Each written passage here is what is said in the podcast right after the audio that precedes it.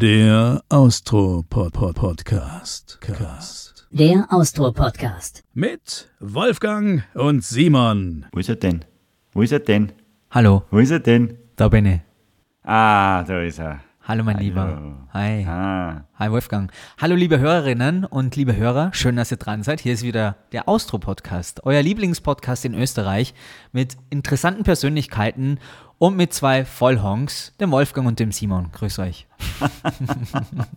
wieso musst du eigentlich immer, wenn du von dir sprichst, auch von anderen sprechen? Das, das, das gefällt mir nicht. Weil du auch Honk bist, natürlich. Nein, ich bin natürlich keiner. Ich sehe mich nicht so. Du bist der Vorsitzende der Honks. Das Wort Honk habe ich schon ewig nicht mehr gehört. Ich dachte, das wäre ausgestorben. Dann bist du ein Dödel und ich bin der Honk. Ja, Dödel ist okay. Dödel, Heute die neue Folge mit Dödel und Honk. Dödel hat was Nettes. Honk ist irgendwie echt Wahnsinn. Na, wirklich schön, dass ihr wieder dran seid. Das freut uns sehr. Und lieber Wolfgang, wir haben noch gar nicht so richtig über unseren Sommerurlaub gesprochen. Das müssen wir noch ein bisschen nachholen, finde ich. Weißt du, was ich in diesem Sommerurlaub besonders genossen habe? Mm, mm, schnelles Internet. Ja, auch. Hashtag Selfcare, sage ich nur. Hashtag Selfcare. Das ist ja so modern gerade in den sozialen Medien, dass man sich um sich selber kümmert, reflektiert, sie wieder findet. Optimiert. optimiert und, und, und wirklich sie wieder mit sich selber auseinandersetzt. Hast dich du mit dir selber auseinandergesetzt in deinem Urlaub? Wenig eigentlich. Wie immer? Das du hast Angst davor, glaube ich. Ich glaube, du hast Angst Na, davor. Dass, dass Sachen auftreten, die, die ich so nicht plante. Glaubst du? Na, na, na. Ich, äh, ich befasse mich jeden Tag selbst äh, im Bad mit mir. Ja. Und Das ist ein äh, kurzer Prozess meistens. ja, meistens. Und ansonsten. Katzenwäsche. Hashtag gibt's nix. Katzenwäsche. Na, ja, genau. Äh, Selfcare. Wo ist eigentlich der alte Waschlappen hin verschwunden, wo wir jetzt gerade über Katzenwäsche reden? Waschlappen habe ich noch. Echt? Ja, brauche ich manchmal. Wofür denn? Ja, ich, na, ich finde, das ist äh, der Waschlappen ist ja mittlerweile äh, eine Mischung aus, aus, aus Wettex und Waschlappen, oder? Das ist so ein Allestuch, in, dem man, in das man eingreifen kann. Mit dem kann man Spinnen wegwischen, weil er so praktisch ist zum Dafür gibt es Eingreifen. einen Staubsauger. Man kann, äh, äh, man kann äh, über, schnell mal über die Klobrille drüber wischen. Alles. man, man muss sich nur immer merken, äh, was man damit gemacht hat.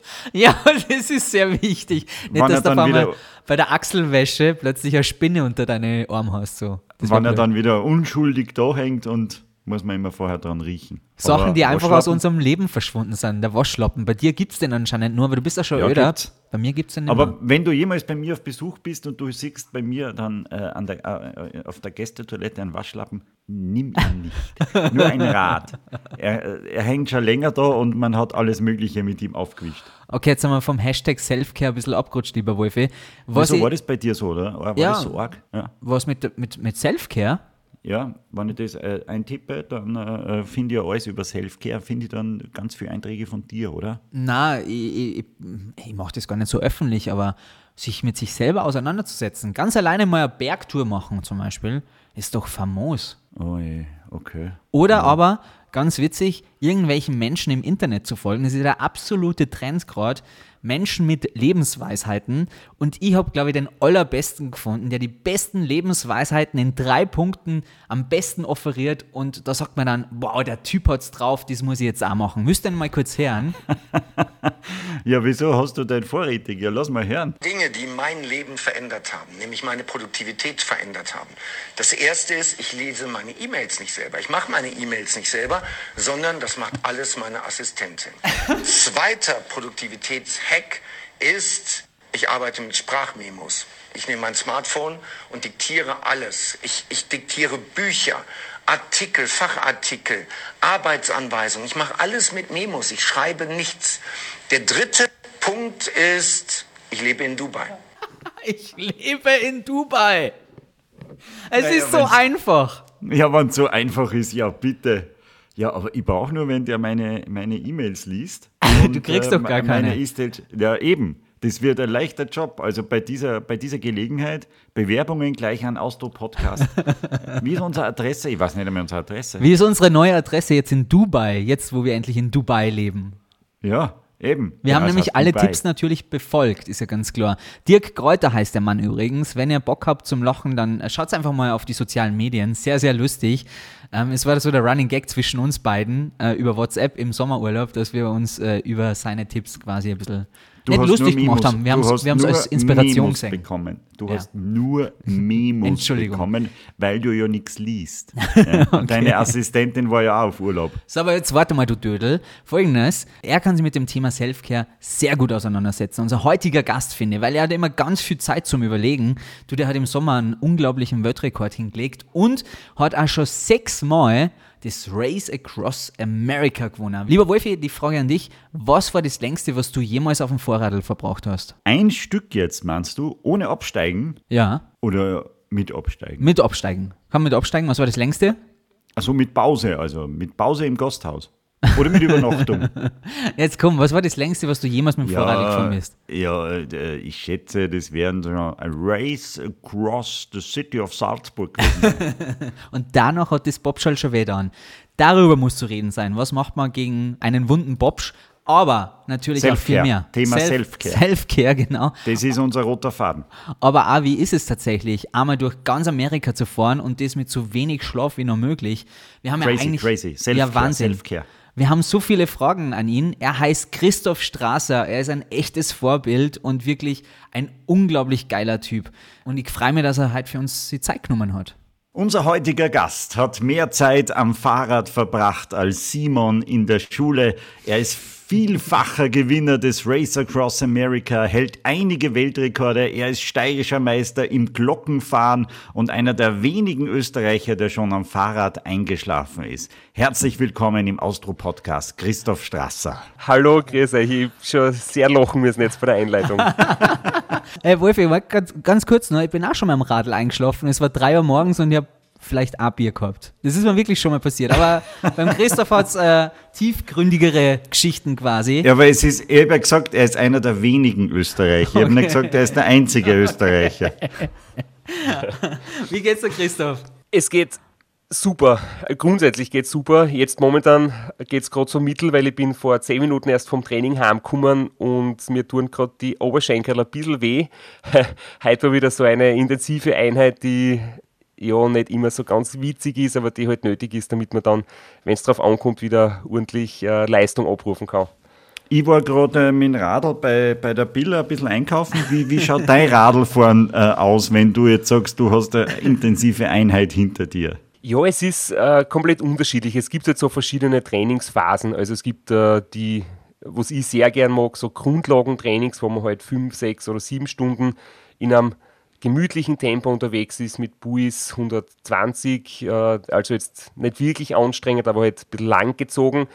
Und so wie heute war es halt ein Intervalltraining, wo man da nicht wirklich für ein paar Minuten äh, einige Male hintereinander halt einfach wirklich so schnell fahren muss, wie es halt irgendwie geht. Der Puls schnellt nach oben, das Laktat schießt in die Oberschenkel und wenn man heimkommt, ist man halt, ich wohne im zweiten Stock und da ist dann auf die, die Stirn vom Keller in die Wohnung eine ziemliche Challenge, da tut dann alles ein bisschen weh. Ich sag, wie, wie weit fährst du da immer, dass ich mir das einmal so ein bisschen vorstellen kann? Ja, ich wohne in Graz und ich fahre, also 100 Kilometer fahre ich jetzt irgendwie noch unter, unter eher kürzere Runde, da ist man in zweieinhalb, drei Stunden meistens fertig. Und sonst sind es manchmal auch 200, 250 Kilometer, aber das, ich tue eigentlich selten in Kilometer rechnen, sondern eigentlich das, was zählt, ist die Zeit. Also wenn ich jetzt zwei Stunden, drei Stunden oder fünf Stunden fahre, dann ist das mein Parameter und das, was auch im Trainingsplan steht. Und die Kilometer ergeben sich dann halt je nachdem, wie intensives Training ist, wie der Wind ist, ob Höhenmeter sind oder ob man flach fährt. Also Kilometer ist immer nur das Resultat von dem, wie schnell es ist und wie man sich anstrengt. Ich bin, äh, da, wir sind ja Kollegen als äh, äh, fast Profi-Radfahrer, muss ich ganz ehrlich sagen. Ich bin letztens. Wolfi, mach dich nicht lächerlich, Simon? bitte. Mach Nein, dich nicht lächerlich. Ich bin, äh, ich bin letztens um den Untersberg gefahren, also rundherum. Ja, das sind immerhin 60 Kilometer in sieben Stunden und da waren 450 Höhenmeter. Und wahrscheinlich ein bisschen Essen und Trinken, oder? Also ein paar, Ja, natürlich, paar du musst Stopps schon, oder so. du musst hin und wieder stehen bleiben, weil, weil einfach nichts mehr geht. Ne? Das, Das ist halt der Unterschied zwischen euch nicht. beiden. Das ist der Unterschied zwischen euch beiden. Weißt du, der Wolfi macht daraus ein großes Wetter. Natürlich, dass er jetzt so eine kleine Radeltour gemacht hat. Der Christoph hingegen sagt, ja, so eine Trainingseinheit mit 250 Kilometer, da schaut er eigentlich gar nicht auf die Kilometer richtig, weißt du? Und das, das mag ich an dir, Christoph, weil du eigentlich eine unglaubliche Leistung als Und der Profisportler macht ablieferst. noch einen Podcast. Und du machst nur einfach so, ja, du, du haust es nur so nebenbei in einem Nebensatz aussehen. Liegt es in deiner Natur, weil du könntest jetzt schon ein bisschen mehr angeben mit dem, was du so geschafft hast in deinem Leben. Ja, also ich weiß nicht, angeben. Ich habe das gefunden, was ich jetzt sehr gern mache und bin recht früh in meinem Leben draufgekommen, was mir wirklich Spaß macht und, und vor allem wirklich, ich habe quasi das gefunden, was wirklich meins ist und dann geht es eigentlich viel leichter, als viele glauben. Natürlich gehört viel Training und viel Aufwand dazu und, und es ist alles ein recht weiter Weg, bis man dorthin kommt, aber äh, es fällt mir dann gar nicht so schwer, mich halt immer wieder zu überwinden und, und wenn man das tut, was man gern tut und langfristig dran bleibt, Geduld hat, dann, dann kommen irgendwann die Erfolge. Aber das heißt jetzt nicht, dass ich jetzt damit angehen will oder ein besserer Mensch bin oder so. Du bist ein besserer Mensch, also alleine als Profisportler, was du da geleistet Auf jeden, hast. Fall, auf Wir- jeden Fall eine bessere Kondition.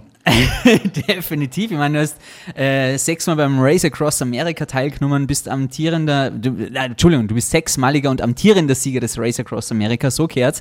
Ähm, und du hast erst im Juli einen unglaublichen Weltrekord aufgestellt, dass du schon wieder im Training bist und schon wieder gehen kannst, wundert mich, weil wir zwar, der Wolf und die würden wahrscheinlich nur im Rollstuhl rumrollen. Du hingegen hast es geschafft, innerhalb von 24 Stunden ähm, 1026 Kilometer zurückzulegen am Fahrrad, durchgehend. Ja, das war wirklich, das ist jetzt noch gar nicht lang her und das ist die, äh, das war absoluter Wahnsinn, wie das, wie das dort gelaufen hat. Das war eigentlich so ein, irgendwie ein Lebenstraum, den ich seit zehn Jahren gehabt habe, aber das war halt einfach immer so groß und so unvorstellbar, dass ich mich echt lange Zeit nicht drüber reden habe traut oder das war einfach so unbegreiflich weit weg, weil ich habe dann zum Beispiel ähm, 2015 einmal den damaligen 24-Stunden-Weltrekord auf der Straßen.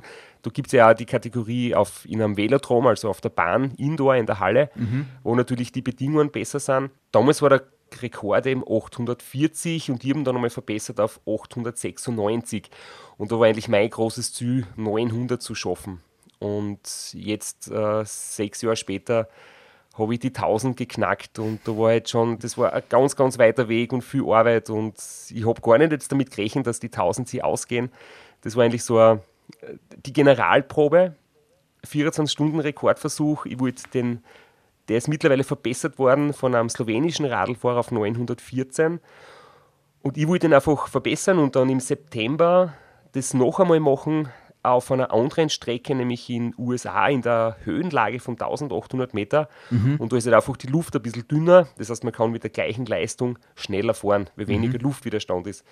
Und jetzt wollte ich jetzt im Juli das halt einmal alles probieren, ob ich körperlich gut drauf bin, ob mein Material gut ist, ob die, das Radl schnell genug ist. Da gibt es ja genügend Basteleien, wo man halt Kugellager und spezielle Reifen und, und alles ein bisschen optimieren kann, dass man jetzt mit der gleichen Leistung mehr kmh rausbringt. Und da haben wir gedacht, ja, so 920, 940, 960 vielleicht. Und plötzlich sind jetzt schon die 1000 Kilometer gefallen. Also das war absolut, ja, das war wirklich eine, eine coole Geschichte und da habe ich wirklich eine große Freude damit. Wolf und ich haben vorhin im Vorgespräch, als wir uns beide nur unterhalten haben, bevor du dazugekommen bist, uns die ganze Zeit gefragt, warum eigentlich? Warum macht er das, der Christoph? Warum? Was ist der Antrieb, dass du das so machst und so verrückt bist? Entschuldigung, wenn ich da verrückt in dem Zusammenhang sage, aber für uns ist es ja, der Wolf und ich, äh, wir sind einmal durch Australien gemeinsam gereist, wir haben so einen Männerurlaub gemacht und wir haben zwischen Aber mit dem Mel- Auto. ja, wir haben zwischen Melbourne und Sydney mit dem Auto fahren müssen. Und da geht es immer gerade dahin. Und das waren auch so 1000 Kilometer. Der Wolf ist durchdraht. Und ich habe immer nur Auto fahren müssen. Und das war uns viel zu langweilig. Aber wieso machst du das mit dem Vorrad und in 24 Stunden? Also, das ist ja. Ich krieg's nicht zusammen irgendwie. Tut mir leid, aber ich, ich habe den allergrößten Respekt vor dir. Aber Melbourne nach Sydney ist ja gar nicht weit. Ich bin so mal von Perth nach Sydney gefahren mit dem Radl. Also Ja, West-Ost. Und das waren, das waren an die 4000 Kilometer durch Australien. Das war ziemlich, ziemlich spannend. Aber wie du sagst, mit dem Auto kannst du ziemlich Fahrt werden zwischendurch. Und mir ist bei den Radlrennen eher selten Fahrt, weil es ist halt wirklich eine, eine sehr, sehr coole Art und Weise, wie man oben teilt. Also wirklich so Langstrecken mit dem Rad, einen ganzen Kontinent durchqueren und das halt verbindet mit einem sportlichen Wettkampf. Und ich finde halt beide Aspekte echt spannend. Und gerade auch bei so einem Race Across America. Ich meine, da war jetzt da nicht immer alles neu und, und aufregend. Irgendwann, wenn man es schon öfter gemacht hat, steht halt die sportliche Leistung im Vordergrund. Aber trotzdem, man fährt halt durch, zuerst durch die Wüste, dann über die Rocky Mountains, dann durch, durch die endlosen Getreidefelder von Kansas und dann Richtung Ostküste, durch die Appalachen. Ähm, das ist schon ein sehr, sehr schönes Erlebnis. Mit, natürlich mit vielen Entbehrungen und vielen Strapazen unterwegs. Aber wenn man dann im Zü ist, ist das einfach wirklich ein, ein Erlebnis, das man sein ganzes Leben nicht mehr vergisst und das uh, unglaublich bereichernd sein kann. Und ich habe da auch so eine Männerurlaubsstimmung. Also ich habe da zum Beispiel in Amerika elf Betreuer mit mhm. und das sind teilweise gute Freunde und natürlich auch Experten und Profis in ihrem Gebiet, uh, von einem Physiotherapeuten über einen Sportmediziner, über meinen Trainer, über einen Mechaniker. Also da wird halt rund um die Uhr geschaut, dass es mir gut geht und dass ich mich halt vollkommen aufs Radlfahren konzentrieren kann. Und da haben wir natürlich auch viel Zeit, um Blödsinn zu reden und einen Spaß zu haben. Und das macht dann irgendwie das Gesamtpaket ist echt, echt lässig. Und ja, es gibt halt viele, viele Rennen, auch zum Beispiel das Race Around Austria und äh, Race Around Slovenia, Race Around Ireland, Race Across France. Da gibt es wirklich schöne Strecken und das Ziel ist halt immer irgendwie äh, eine lange Strecke in einer vorgegebenen Zeit zu schaffen. Man erlebt dort wirklich viele Hochs und Tiefs. Und abseits von diesen Rennen, die halt auch wirklich sehr bereichernd sind und sehr herausfordernd, gibt es dann halt auch noch die Kategorie von am 24-Stunden-Rekord. Und der ist halt schon sehr, sehr oft in der Geschichte des, des Ultra-Radstrecken, Ultra-Langstrecken-Radlfahrens äh, verbessert worden. Und da war jetzt halt irgendwie so die Herausforderung, die ich mir selber gestellt habe, ob es möglich ist, die, die 1000 Kilometer voll zu machen in einem Tag. Bevor wir über den Werdegang von dir reden, bevor wir über Race Across America noch reden ähm, und über deine Betreuer, die elf Leute, die da mit dir unterwegs sind, übrigens möchte ich da nochmal ansprechen, das wirkt nicht, als wären das deine Freunde, also wie du nach dem Schlafentzug ausgeschaut hast und wie die die behandelt haben, da müssen wir nochmal drüber reden, ob das wirklich Freund oder eher mehr Feinde sind. Aber gut, das sei jetzt mal dahingestellt, das klären wir im Laufe dieser Folge noch auf. Möchte nochmal fragen, welches Körperteil hat bei dir bisher in der ganzen Karriere am meisten gelitten? Der Popo, die Beine oder keine Ahnung, die Achselhöhle, weil besonders viel Schweiß. Äh, vielleicht hilft uns das auch in dem Podcast jetzt ein bisschen zu steigern. Du weißt ja, so Körperteile, ich glaub, der Kopf, Regionen und ich glaub, so der Kopf. Sachen sind immer sehr wichtig. Der Kopf, glaubst du? Hm? Naja, es ist ganz, ganz eigenartig. Was wirklich am meisten äh, Strapazen ausgesetzt ist, sind die Finger und die, die Handflächen. Weil die Straßen oft sehr schlecht sind, dann vibriert das ganze Radl und der Lenker und dann hat man immer diese, diese Rüttelbewegungen im Handgelenk, wenn man den Lenker mhm. haltet. Und da habe ich wirklich, das ist das Einzige, wenn ich jetzt da zurückdenke, jetzt tue ich 20 Jahre wirklich auf einem recht hohen Level Radl fahren.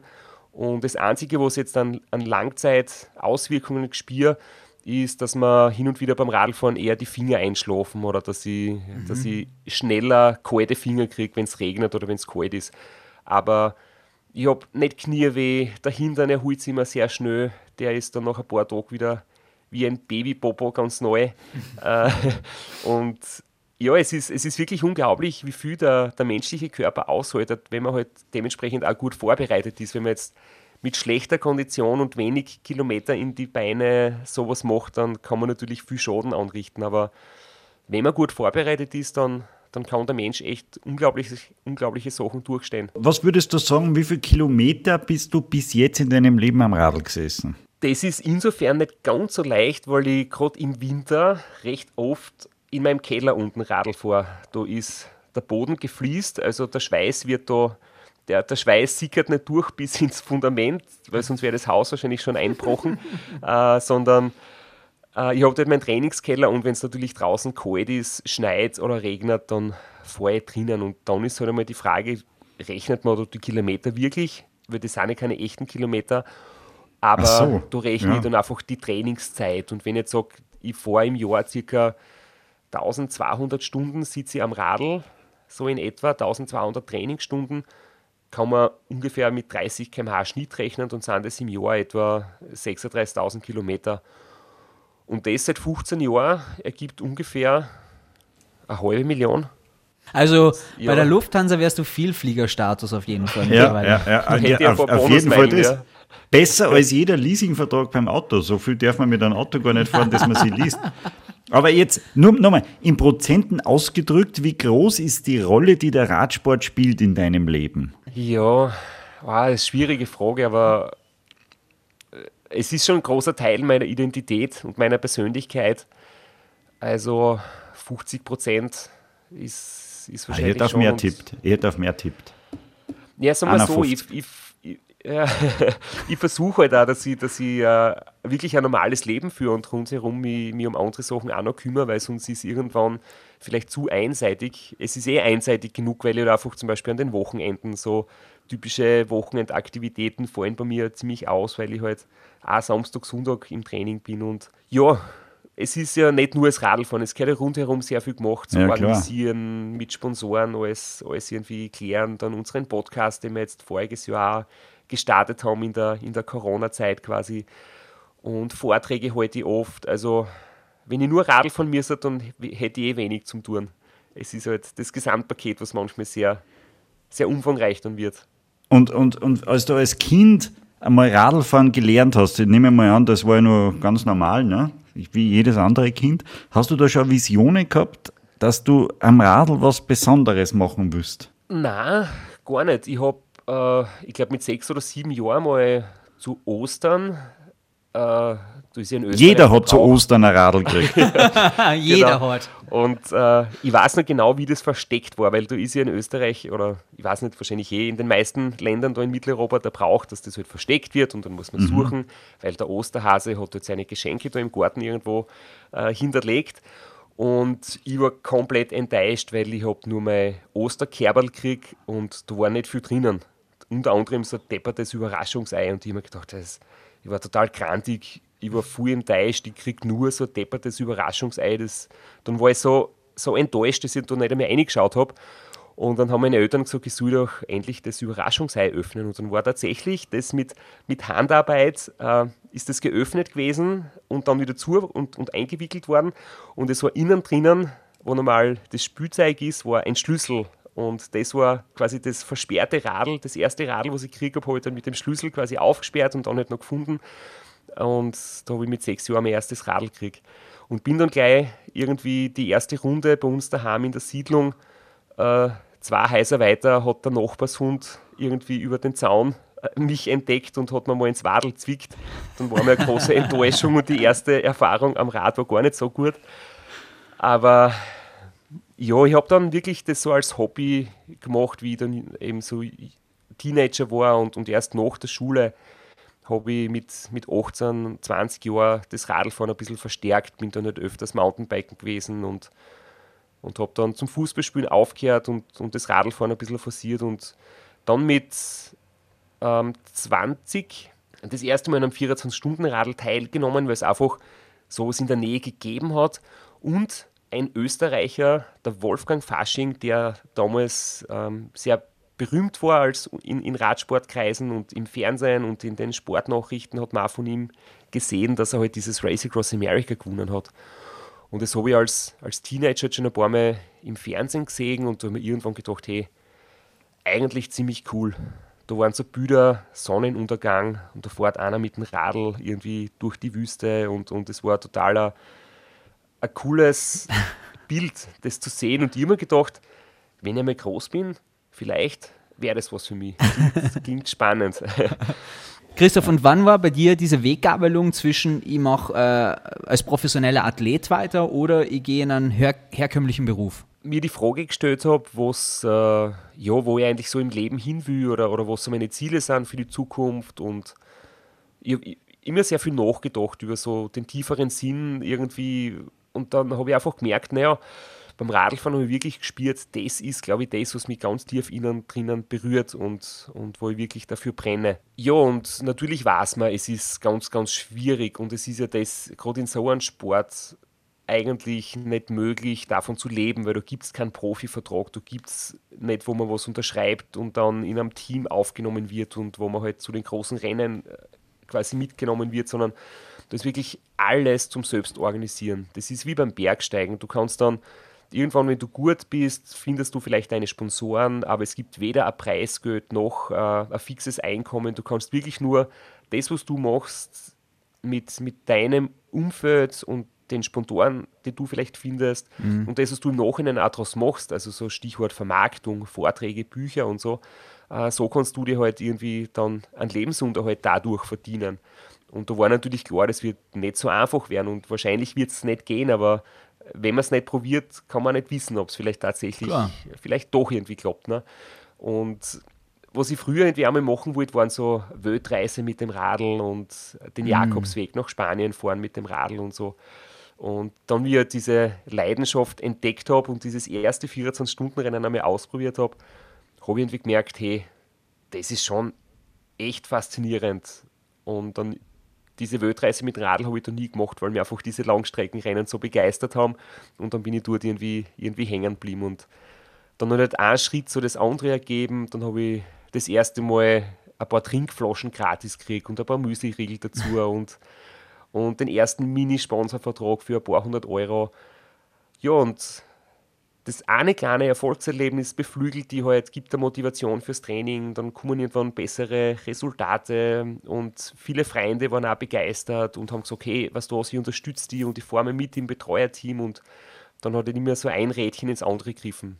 Und mittlerweile lebst du in einer Villa in der Nähe von Graz und du hast Hannes Kartnick wahrscheinlich abgekauft und alles ist gut. Na, was, was ich wissen wollte, äh, wieso hast du nicht dann den Weg des normalen Radrennfahrers eingeschlagen? Die verdienen doch sehr wohl Geld. Gewinnt die Tour de France und dir geht's gut. Ja, die müssen allerdings stoppen, lieber Wolfgang. Ja, meine Güte. Kleinigkeit. Nein, es ist tatsächlich so gewesen, dass ich das einfach nicht so spannend gefunden habe. Dieses Tag und Nacht am Radl sitzen und durch einen Sonnenuntergang fahren oder in der Nacht durch das hat dich mehr interessiert als ein richtiges Radrennen, jetzt so ja, wie die Tour de France ja, oder, oder ja. Das, das waren nicht einfach so die Bilder im Kopf, die wirklich äh, außergewöhnlich reizvoll waren. Und bei der Tour de France, ich finde es heute schon spannend und ich schaue mir das manchmal auch gern an, solche, solche Profi-Radrennen oder die Klassiker, so Paris-Roubaix oder die Flandern-Rundfahrt, diese berühmten Rennen. Aber ich habe halt früher immer nur gesehen, da ist ein Zielsprint, da ist eine lange Krone, da sind 150 Fahrer nebeneinander und das ist echt fad, weil du sprintest um die Wette und dann gewinnt einer mit 5 cm Vorsprung und bei jedem vierten Mal gibt es einen Massensturz und das habe ich irgendwie nicht so interessant gefunden, muss ich ehrlich sagen, als, als äh, 5000 Kilometer aus eigener Muskelkraft zu bewältigen in 8 bis 9 Tagen, wo man halt wirklich äh, auch im Kopf wirkliche Erlebnisse hat und, und Hochs und Tiefs erlebt und, und ja, wirklich die Mischung aus Abenteuer und Wettkampf hat mich so fasziniert, mehr als der Wettkampf, der pure Wettkampf allein, wie es zum Beispiel bei der Tour de France ist. Mhm, aber wenn ich jetzt so das Race Across America hernehme, wie, wie, wie stelle ich mir das vor? startet ihr da alle gemeinsam? Es ist eigentlich wie bei einem Radrennen beim Einzelzeitfahren, wo jede Minute einer auf ah, die Strecken okay. geht. Und da ist natürlich am Start, da ist einmal viel was los, da wird natürlich die amerikanische Hymne gesungen die wird ja bei jedem äh, kleinen, genau, die Hymne hört man immer und überall in den USA. Und ja, dann wird halt Fahrer um Fahrer, meistens sind so 30, 40 Teilnehmer im, im Solo, die werden dann auf die Strecken geschickt und dann hat man die ersten 30 Kilometer, fährt man aus der Stadt, aus einem Radlweg, so neutralisiert aussehen, also du ist quasi noch Überholverbot und du darfst nicht schneller wie 30 km/h fahren. Ja, und dann ist nach circa einer Stunde, einer Stunde 15 erreicht man eben den Punkt, wo quasi dann das Rennen freigegeben wird. Und dann heißt es, seinen Rhythmus finden. Die schnelleren überholen die langsameren, das zieht sich dann in die Länge. Und nach vier, fünf Stunden hat man den ersten größeren Berg hinter sich und dann gibt es eine lange Abfahrt und dann erreicht man die Wüste. Und dann ist plötzlich von angenehmen 20 Grad an der Küste, wo es zuerst alles blumig ist und, und äh, Sträucher und es ist grün und es riecht nach, nach Blüten. Wirklich so Kalifornien, Orangen, Haine, äh, Grapefruit-Plantagen, also wirklich schön. Und plötzlich ist man ein paar Stunden später in der komplett Orgenwüste, wo es halt nur mehr heiß und trocken ist und, und unfreundlich. Und dort hast es dann irgendwie am Radl vernünftig überleben, trotzdem ein gutes Tempo fahren viel essen und trinken und, und schauen, dass man halt gemeinsam mit seinem Betreuerteam da die ersten zwei Tage einmal übersteht und dann halt pro Nacht ungefähr eine Stunde schlaft und dann geht es wieder weiter. Ja, das, das, über das muss ich eh noch reden, weil wie kann man eine Stunde schlafen? Na, warte das, mal, das die geht wichtigste, überhaupt nicht. Hey, Wolfi, die wichtigste Frage wieder mal in diesem Gespräch. Warum? Das muss man einfach wieder fragen. Das ist ein Wahnsinn, was der Christoph macht. Dieser Warum-Frage, ich, ich verstehe natürlich, dass die gestellt wird und ich kriege die ganz, ganz oft und ich kann es noch immer nicht richtig gut beantworten. Und da stelle ich mir halt oft schon so die Gegenfrage, ähm, Warum nicht? warum, fährt, warum fährt jemand auf Ski mit 140 km/h einen Berg obi und ist dort zwei Minuten lang in höchster Lebensgefahr? Warum schwimmt jemand sein Leben lang in einem 50 Meter Chlorwasserbecken äh, und krault irgendwie zwei Jahrzehnte lang bei jedem Wettkampf? Es ist, ich glaube, für, für jeden Außenstehenden sind die Markus Rogan hat den Wink mit dem Zaunpfahl verstanden. Ja, weil ich, weil ich muss ehrlich sagen, ich habe mir heute beim Trainieren eure Episode mit dem Markus angehört und da habe ich mir das wieder gedacht, total faszinierend, aber gleichzeitig frage ich mich auch, warum macht man das? Das kann ja auch recht eintönig werden. Aber Entschuldigung, dass ich unterbrich, aber der hat immer erzählt, er hat an die Missen gedacht. Ja, oder genau. an irgendwelche ganz banalen Dinge beim Schwimmen. Ne? Also eine Frauen hat er Und der hat sehr viel Geld verdient. ja, ja, der hat sehr viel. Aber das war ihm dann auch wurscht. Die Begeisterung ist halt einfach das, dass man Dinge, die man sich selber zuerst nicht vorstellen kann, dann doch irgendwie mit, mit einem, äh, wenn man halt die, die richtige Herangehensweise hat und sich gut vorbereitet, das dann irgendwie doch äh, schaffen kann. Und ich glaube, das ist für viele Leute so eine, eine schöne Metapher, das, äh, das ja oft her, wenn Leute das mitverfolgen und, und dann sagen, hey, das, was du machst, ist der Wahnsinn, das motiviert mich auch wieder, dass ich mich ein bisschen aufs Radl setze und für mich selber Ziele setze. Es gibt Schwierigkeiten in dem Sport und vielleicht auch analog, analog dazu im Leben. Es gibt aussichtslose Situationen, es gibt Phasen, wo es einem echt scheiße geht, aber wenn man Traum bleibt, wenn man an sich glaubt, wenn man gut vorbereitet ist, wenn man Leute hat, die einem helfen, dann kann man eben so ganz arge, herausfordernde, strapaziöse Situationen gemeinsam überstehen und schaffen. Wolfi, hast wieder was gelernt. Wenn du aus deiner Komfortzone mal rauskommst, dann kannst du auch noch was schaffen. Schau. Mein, mein Körper sagt mir schon rechtzeitig, wann, wann Schluss ist und das sagt er mir relativ zügig. und deswegen, deswegen konnte ich bei sowas natürlich nie mitmachen.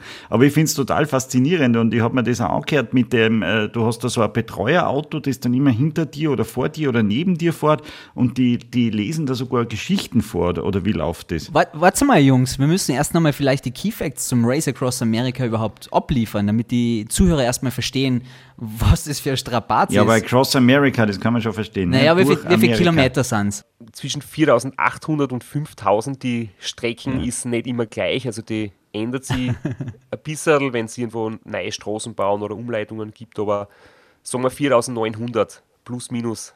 Und für das hat man zwölf Tage Zeit, maximal, aber wenn man halt Fuhren dabei sein will oder am Stockerl stehen will oder gewinnen will, dann sollte man das ein bisschen zügiger machen als zwölf Tage, dann soll es unter neun Tage sie ausgehen und meine, meine allerschnellste Zeit war sogar 7 Tage, 15 Stunden. Das war, das war der, auch der Streckenrekord, der heute noch. Ja, aber das, ist ja äh, nicht, sieben- das kann ja nicht gesund sein. Aber ich bewundere Tage, da jene, 15 die sind zwölf, Sieben in Tage zwölf erst, oder? Tagen schaffen. Sind da, Entschuldigung, sind da so, so Hobbysportler auch dabei? Einfach so bessere Radlfahrer, die halt am Wochenende mal um einen Untersberg fahren und sagen, so, jetzt fahre ich da mal mit und, und, und, und gib mir das.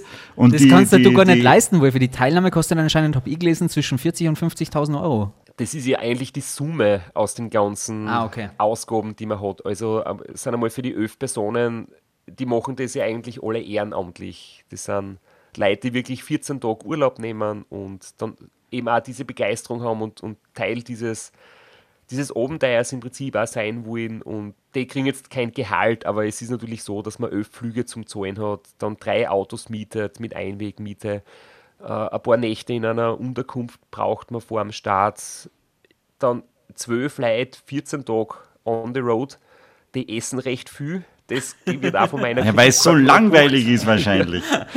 die brauchen, die brauchen viel Koffein, also da wird Cola und, und irgendwie die ganzen Energy Drink, die, ich will nicht sagen beschissenen, aber die, was nicht gut schmecken, aber die sind dann halt doch sehr gerne verzehrt.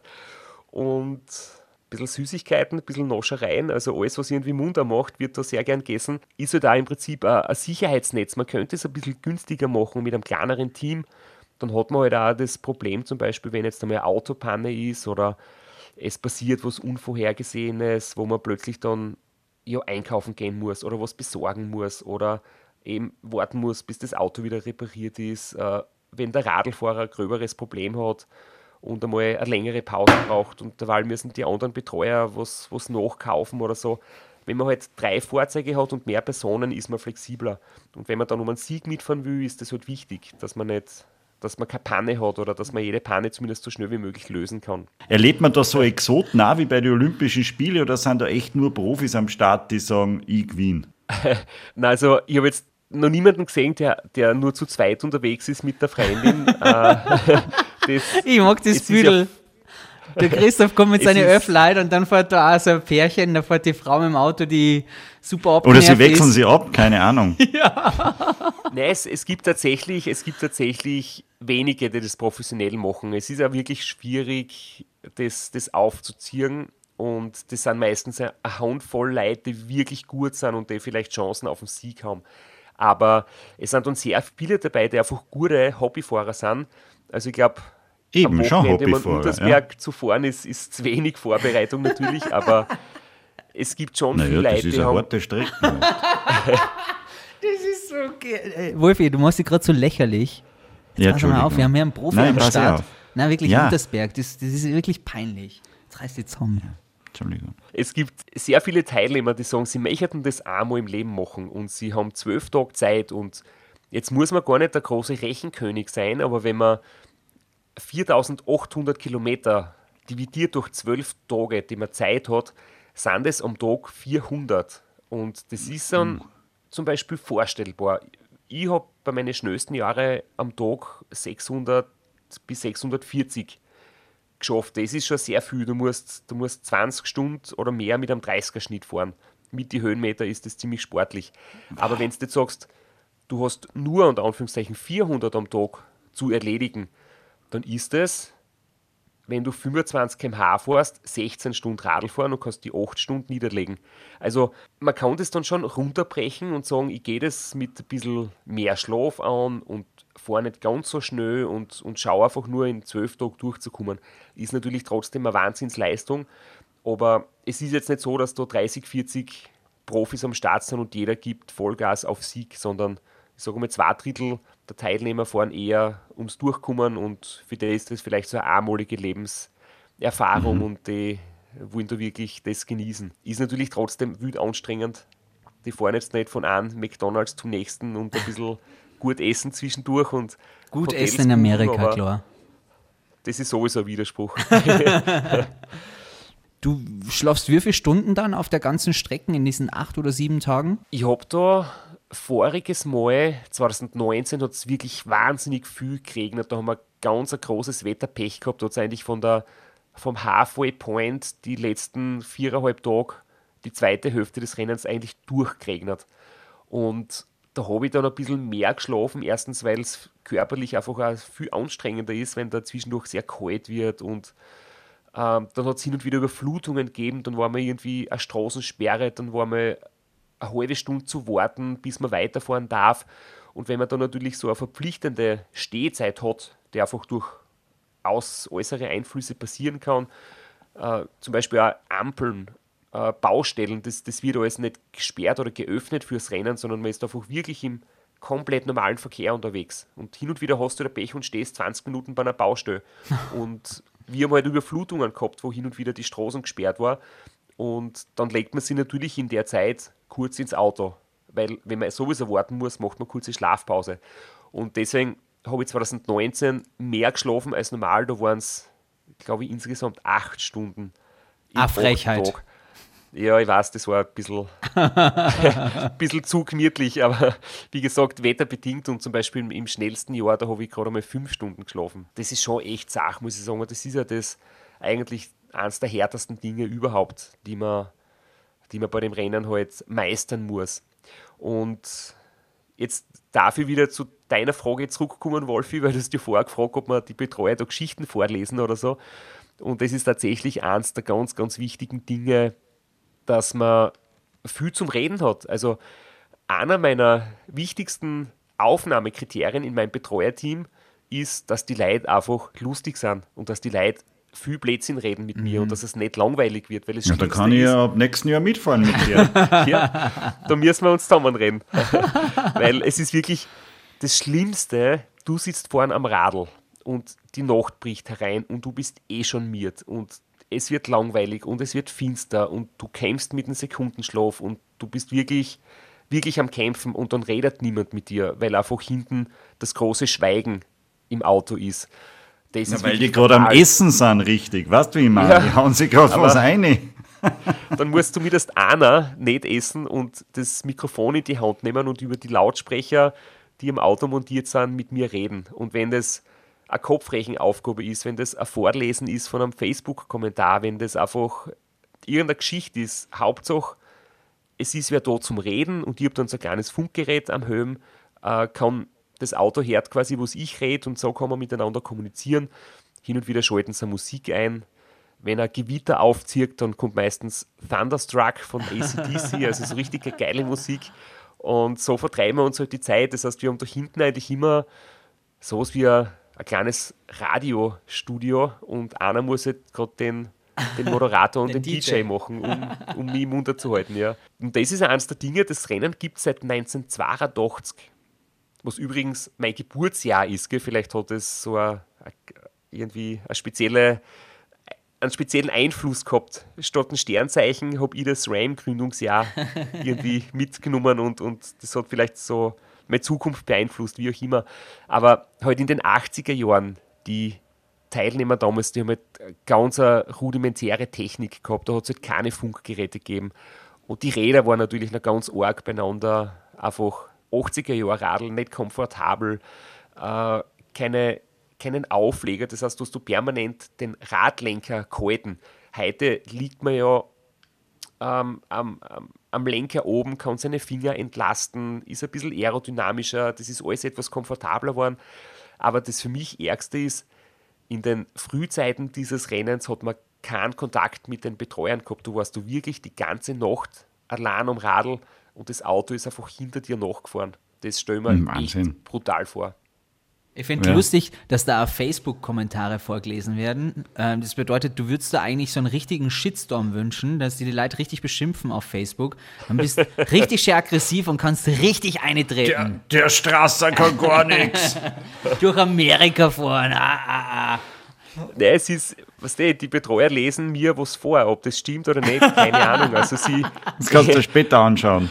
Entweder wird da gefiltert und es wird nur das vorgelesen, was irgendwie gerade gut passt, oder sie erfinden Dinge, weil vielleicht eh keiner was geschrieben hat, ich weiß es nicht. Aber Hauptsache, wie gesagt, Hauptsache es ist, es ist irgendwie was zum Reden und zum Mitdenken und, und so schafft man das halt mit so wenig Schlaf. Also alleine am Rad, ohne mit Menschen, mit denen man reden kann, ohne Crew, ohne Freunde dabei, äh, würde das mit so wenig Schlaf niemals gehen, weil du da einfach wirklich auch von der Sicherheit am Radl, die Sturzgefahr, ähm, das wäre alles viel zu, viel zu krass mit so wenig Schlaf. Das geht wirklich nur, wenn, du- wenn du Leute hast, die sich, die sich um dich kümmern und dich, dich motivieren und wachhalten. Aber wenn du, weil, weil du sagst, so Baustellen und so, das wird alles nicht berücksichtigt. In Amerika findet das ja wenig, wenig Beachtung, das Race Across America, was ich wieder einen Wahnsinn finde, ne? weil das verfälscht ja dann das Ergebnis. Wenn da jetzt eine Baustelle ist und du musst eine halbe Stunde warten, dann kommt der Gegner und da ist die Baustelle abgebaut und der kann weiterfahren.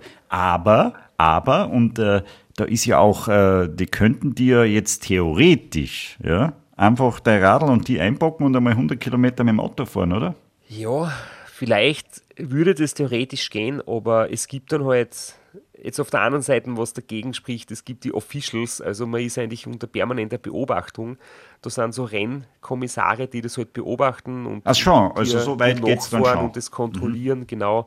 Ob man eben auch nicht bei rote Ampeln drüber fährt, ob man eine Stopptafel, wenn du mitten in der Wüste, wo seit 100 Kilometer kein Auto mehr gefahren ist und kein Mensch wohnt in einem Radius von 200 Kilometer, wenn ein Feldweg die Bundesstraßen kreuzt und da eine Stopptafel steht und du fährst drüber, sieht es der Official und du kriegst eine Zeitstrafe. Das habe ich alles schon erlebt. Also, das schauen da schon ziemlich genau. Und falls einmal der Official aufs Klo geht und ein paar Minuten nicht da ist. Es gibt immer noch sowas wie Fairplay, wie Sportlermentalität und ich denke, dass wenn man gut Radl fährt, hat man es nicht nötig, dass man einen Blödsinn macht. Weil wenn das dann auffällt. Nein, ich habe wollte nur jetzt- fragen, weil der Simon gesagt hat, das wäre das Erste, was er tut, dass er natürlich dann sofort, sofort bescheißt und die ersten 1000 Kilometer mit dem klar. Auto fährt. Ist klar. Nein, Na, und was das geht dann auch sehr viel darum, ich muss ja Freiheit haben mit dem, was ich gemacht habe. Und wenn ich selber zurückdenke und weiß, ich bin da im Auto gesessen, ich glaube, dann habe ich später keine Freiheit mehr mit dem, was ich selber gemacht habe. Und außerdem ist ja auch dort, die Amerikaner waren die Letzten, die sind da ein bisschen oldschool. Da waren die ganzen Radlrennen in Europa oder rund um Österreich viel früher dran. Jetzt gibt es ja GPS-Tracking. Das heißt, die schnallen am Start jeden Radlfahrer so einen kleinen GPS-Sender drauf. Und jetzt kann jeder auf der Homepage und, und überall halt am, am GPS-Tracking sehen, welcher Radlfahrer, welcher Teilnehmer wo ist, wie schnell er gerade fährt, ähm, ob er gerade bergauf, bergab fährt. Und wenn jetzt dort jemand da mit 130 km/h dahin zirkt, ist das vielleicht ein bisschen auffällig. Das heißt, es würden dann sehr viele Leute sehen, wenn du da bescheißt. Ich muss aber nochmal auf das Thema Schlafen zurückkommen, weil äh, wir wissen alle, wie es am geht, wenn man wenig schlaft. Und ich meine, hey, ganz ehrlich, fünf Stunden Schlaf für die ganze Strecken. Es gibt da Videos von dir, da schaust du aus wie dein eigener Geist, wie so ein, so ein Zombie. Entschuldigung, dass ich das so ganz plakativ jetzt sage, aber es ist ja krass, wie du da äh, philosophierst, wie du redest, wie du gehst. Wenn du diese Bilder siehst, macht dir das nicht auch ein bisschen Angst? Und wie lange dauert es dann tatsächlich wieder, bis man sich selber gespürt? Wie lange musst du nach dem Race Across America schlafen, um die wieder selber zu spüren? es gibt immer mehr Phasen, wo man einfach scheiße drauf ist, weil die ersten Sachen, wenn man müde ist und, und jetzt im Alltag wenig schlaft, ist einfach einmal, dass man schlecht gelaunt ist und ziemlich schnell gereizt ist und sehr oft krantig ist und dann vergisst man oft Sachen oder ist ein bisschen verwirrt. Das sind so die ersten Symptome, wenn man jetzt sehr wenig schlaft. Und beim Radlfahren kommt es halt irgendwie zur körperlichen Ermüdung noch zusätzlich dazu. Und da geht es mir natürlich nicht anders. Aber das Lustige ist, die erste Nacht ist ganz schwer, weil da ist man nicht in dem Rhythmus drinnen, da ist der Körper noch im, im Biorhythmus, dass man halt acht Stunden schlaft. Und da fordert der, der Körper und der Kopf einfach den Schlaf ein. Und da ist auf die erste Nacht wirklich so vom, von der Gefahr, dass man einschläft, vom Sekundenschlaf her, wirklich ähm, schwierig zu meistern. In der zweiten, dritten Nacht geht es dann plötzlich ein bisschen leichter, weil da hat man schon einmal einen 20 Minuten Powernap gemacht, äh, einen pro Tag und in der dritten Nacht gibt es schon die erste und Anführungszeichen lange Schlafpause von einer Stunde und es ist natürlich alles so ganz minimal wenig, aber gerade ausreichend, dass man nicht völlig, dass man nicht völlig durchtrat im Kopf oder dass man nicht völlig einbricht. Und interessant ist halt, dass der Körper mit so wenig Schlaf auskommt, weil in 20 Minuten oder 60 Minuten regenerierst du körperlich eh nicht. Da geht es wirklich nur darum, dass du im Kopf wieder konzentriert bist und wieder klar bist. Und dann in die, im letzten Drittel des Rennens, da fährt dann der Schlafentzug wirklich ein. Weil da kommt es dann so weit, dass du einfach die überhaupt nicht mehr auskennst, dass du permanent glaubst, du fährst im Kreis, dass du dir an nichts mehr erinnern kannst, was eigentlich deine Ziele waren vor dem Start. Du vergisst, dass du in einem Radlrennen bist. Du verstehst gar nicht mehr, was ein Radlrennen sein soll. Also so die, die Grundidee, es geht darum, wer schneller die Strecke zurücklegt auf seinem Rad. Das ist dann einfach was völlig Absurdes und du denkst dir so, ja, aber Warum? wa wieso, warum, wo siehst wenn ich jetzt das Radl schieb oder wenn ich zu Fuß gehe oder ich habe dann auch oft diese Gedanken gehabt, ich war ein paar Jahre lang Radbote, also bin halt mit dem Rucksack in der Stadt herumgefahren, Sendungen abholen und ausliefern und mir dann oft gefragt, naja, aber warum muss ich da jetzt bis nach Annapolis weiterfahren ins Ziel? Wem muss ich die Lieferung bringen? Wo ist mein Rucksack und, und wo muss ich das abholen? Also ich habe das einfach nicht mehr verstanden, was bedeutet das, was ist der Sinn eines Radlrennens?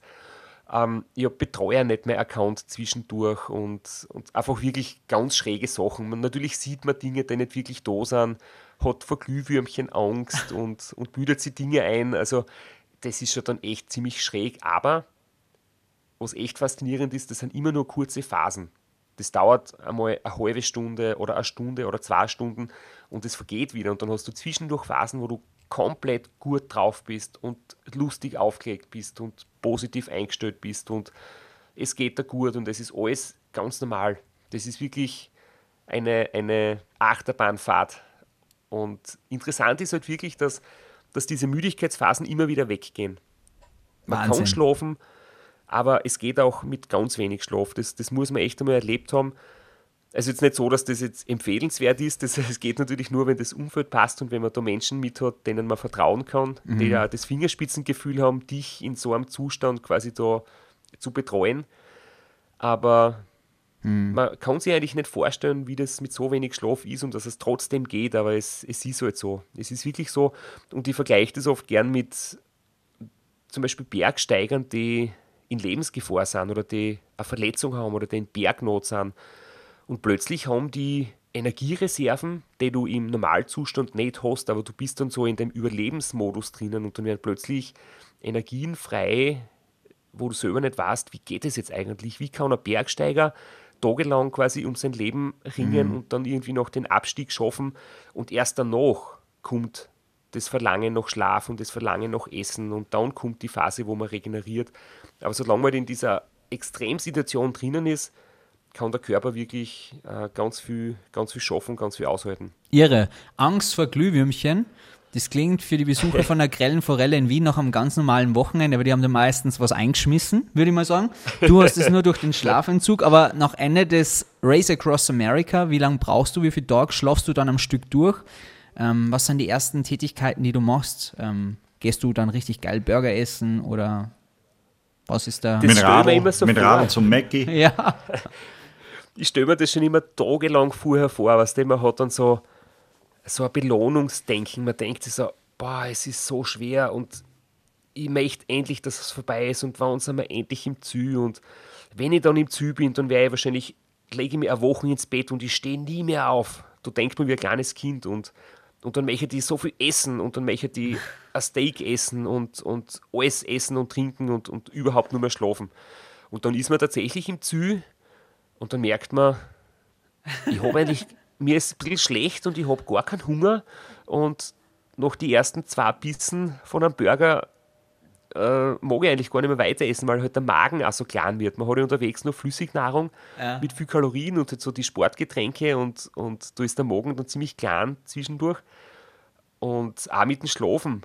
Du fällst dann natürlich ins Bett und, und schlafst sofort ein, aber ein paar Stunden später also bist wahrscheinlich munter und denkst dir, hey, scheiße, wo ist mein Radl, ich muss weiterfahren. Und dann realisierst du erst, hoppala, es ist, es ist eh schon aus.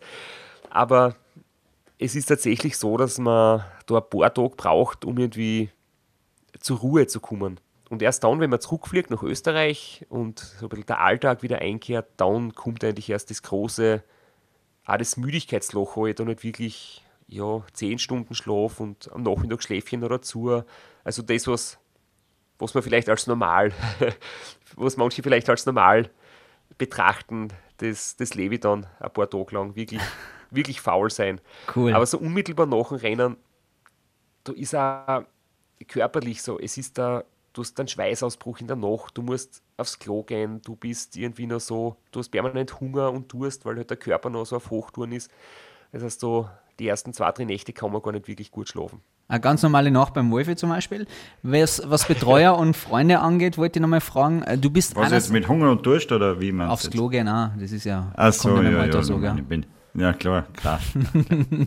Aber Betreuer und Freunde, ich frage deswegen, wir haben drauf schon ähm, am Anfang gesprochen, drumherum, so, sind es wirklich Freunde oder eher mehr Feinde, weil so wie die die da immer an, anfeuern und wie sie die dann immer motivieren, also ich habe da ein paar Videos gesehen, ich bin mir nicht sicher, ob das wirklich auch Freunde sind und in weiterer Folge, du bist sogar am Radl schon mal eingeschlafen. Naja, es ist tatsächlich schon ein, zwei Mal passiert. Ich habe schon ähm, ein, zwei Mal so kleine Stürze gehabt, wo wir einfach unachtsam waren. Da war jetzt zum Beispiel von hinten die Anweisung, bei der nächsten Kreuzung biegen wir rechts ab. Und ich habe gesagt, passt, alles klar. Und ich bin jetzt sofort rechts abgebogen und bin dann halt in den Raunstand eingefahren und habe mich mit 7, 8 km/h oder so leicht bergauf hingelegt und Autsch. ja, ein paar Abschürfungen gehabt, weil ich halt einfach schon so im Halbschlaf irgendwie das falsch verstanden habe. Und ähm, am Radl einschlafen und stürzen ist mir ein einziges Mal passiert. Das war bergauf. Da war ich allerdings extrem schlecht beieinander. Das war das Rennen 2015, wo ich nachher ausgeschieden bin, weil ich schon äh, so halb krank war. Da ist dann, hat meine Lunge aufgegeben durch die, durch die Höhenlage und so, habe ich dann eine Lungenödem gekriegt später. Und da war halt am Weg schon quasi zum Krankwerden. Da war ich wirklich schon ziemlich parterre. Und da war mein Betreuerteam, da haben wir auch noch eine Panik gehabt am Auto, dann habe ich müssen ein Stück allein fahren und, und dann bin ich bergauf wirklich einmal munter geworden, weil ich in der Wiesen gelegen bin. ähm, aber das war echt, das war echt scheiße, weil ich habe danach wirklich so Alarmstufe rot im Kopf gehabt und du merkst einfach, da schießt dann das, das Stresshormon durch den Körper und plötzlich bist du zwölf Stunden komplett munter und konzentriert, weil einfach du weißt, hey, das ist echt gefährlich und ich darf nicht noch mehr einschlafen und das rüttelt die richtig wach. Am schwierigsten sind halt immer Phasen, wo es eigentlich gut geht und was gemütlich ist und was schön warm angezogen bist und wo man so easy dahin ruht.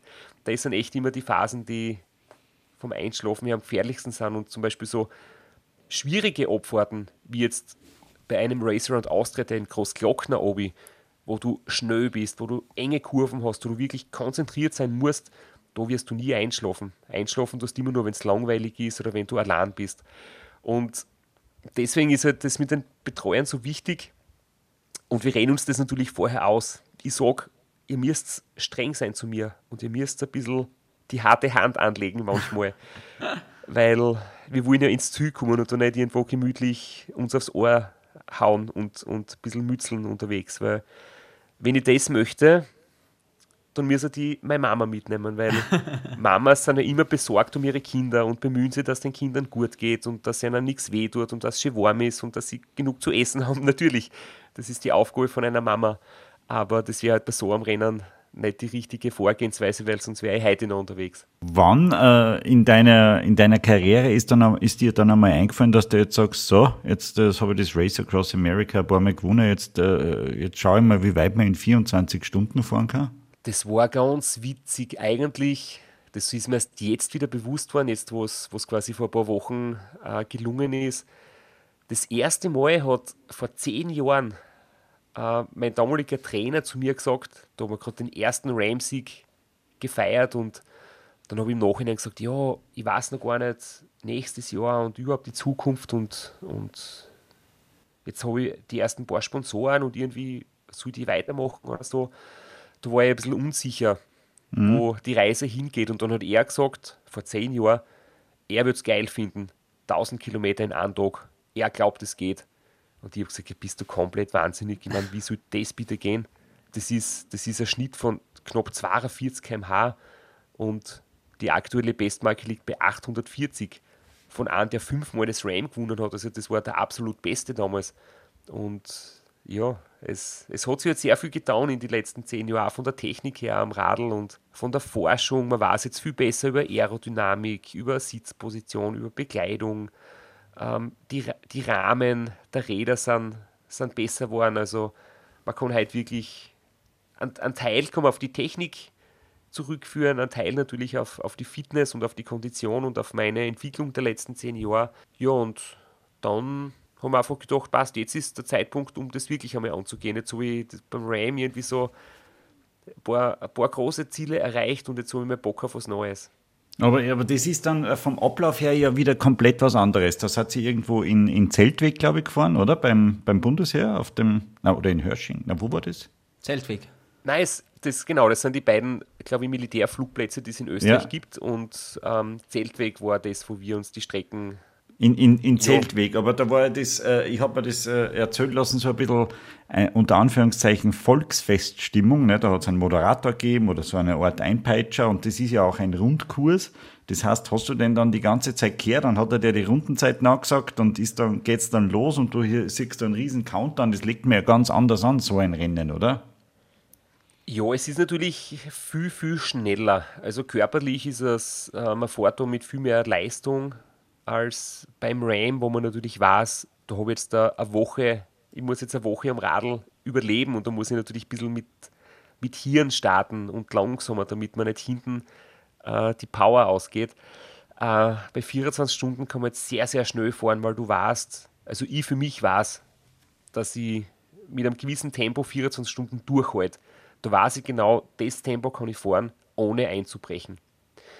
Und die Stimmung rundherum war natürlich schon cool. Ich meine, es war jetzt nicht riesengroß, es hat ja trotzdem noch die Limits gegeben wegen, wegen der, der Corona-Maßnahmen. Das heißt, gewisse Zuschauer haben kommen dürfen.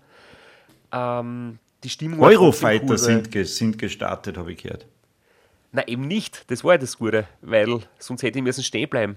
Also, Ach so, aber sie haben, sie haben gewartet mit dem. Ja, okay. Du hast Vorrang zu den Eurofightern war eindeutig nicht zu meinen Gunsten. Also wenn der Eurofighter startet, muss der Radlfahrer kurz warten.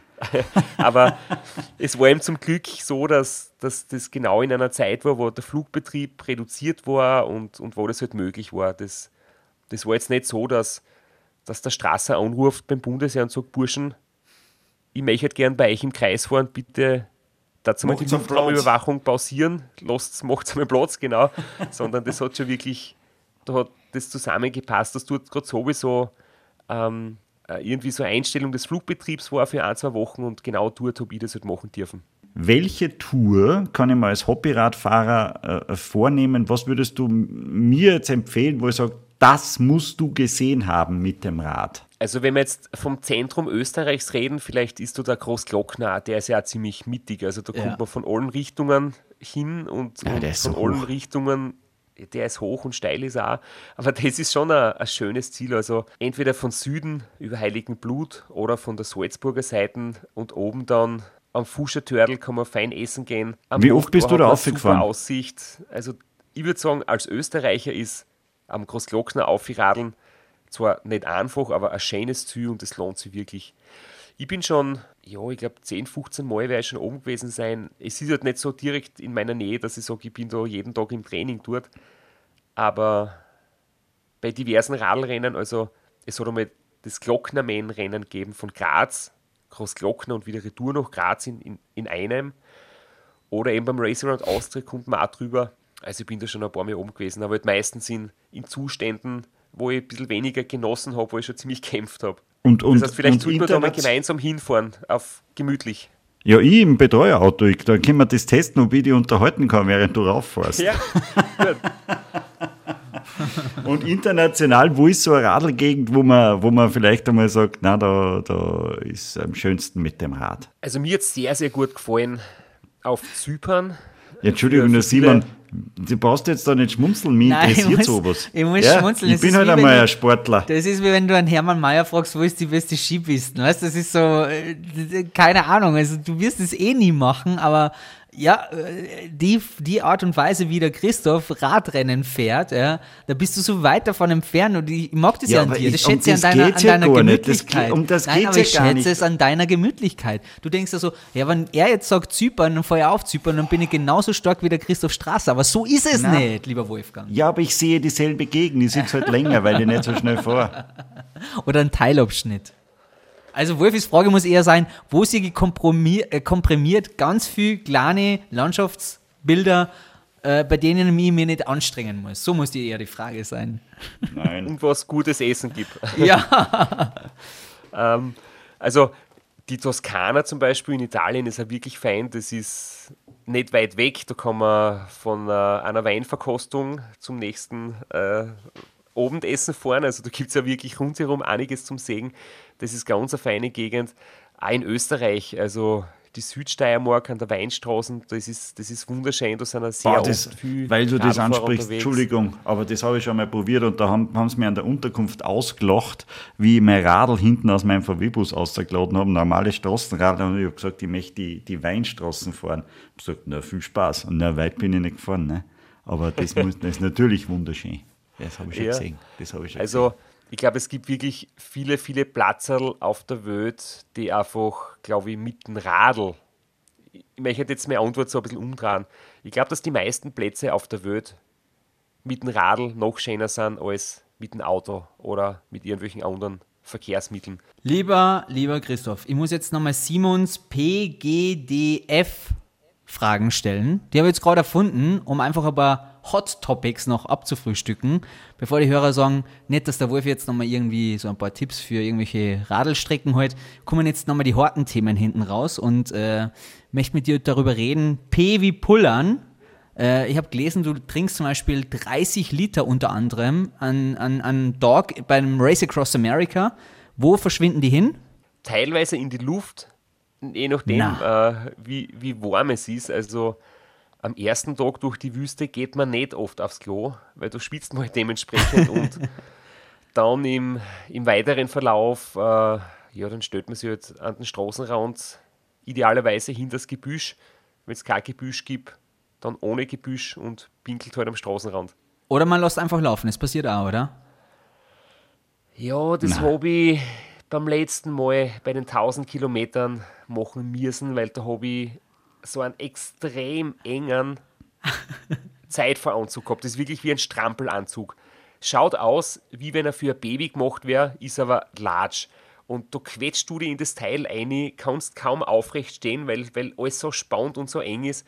Und mit dem Gerät sitzt du dann am Radl.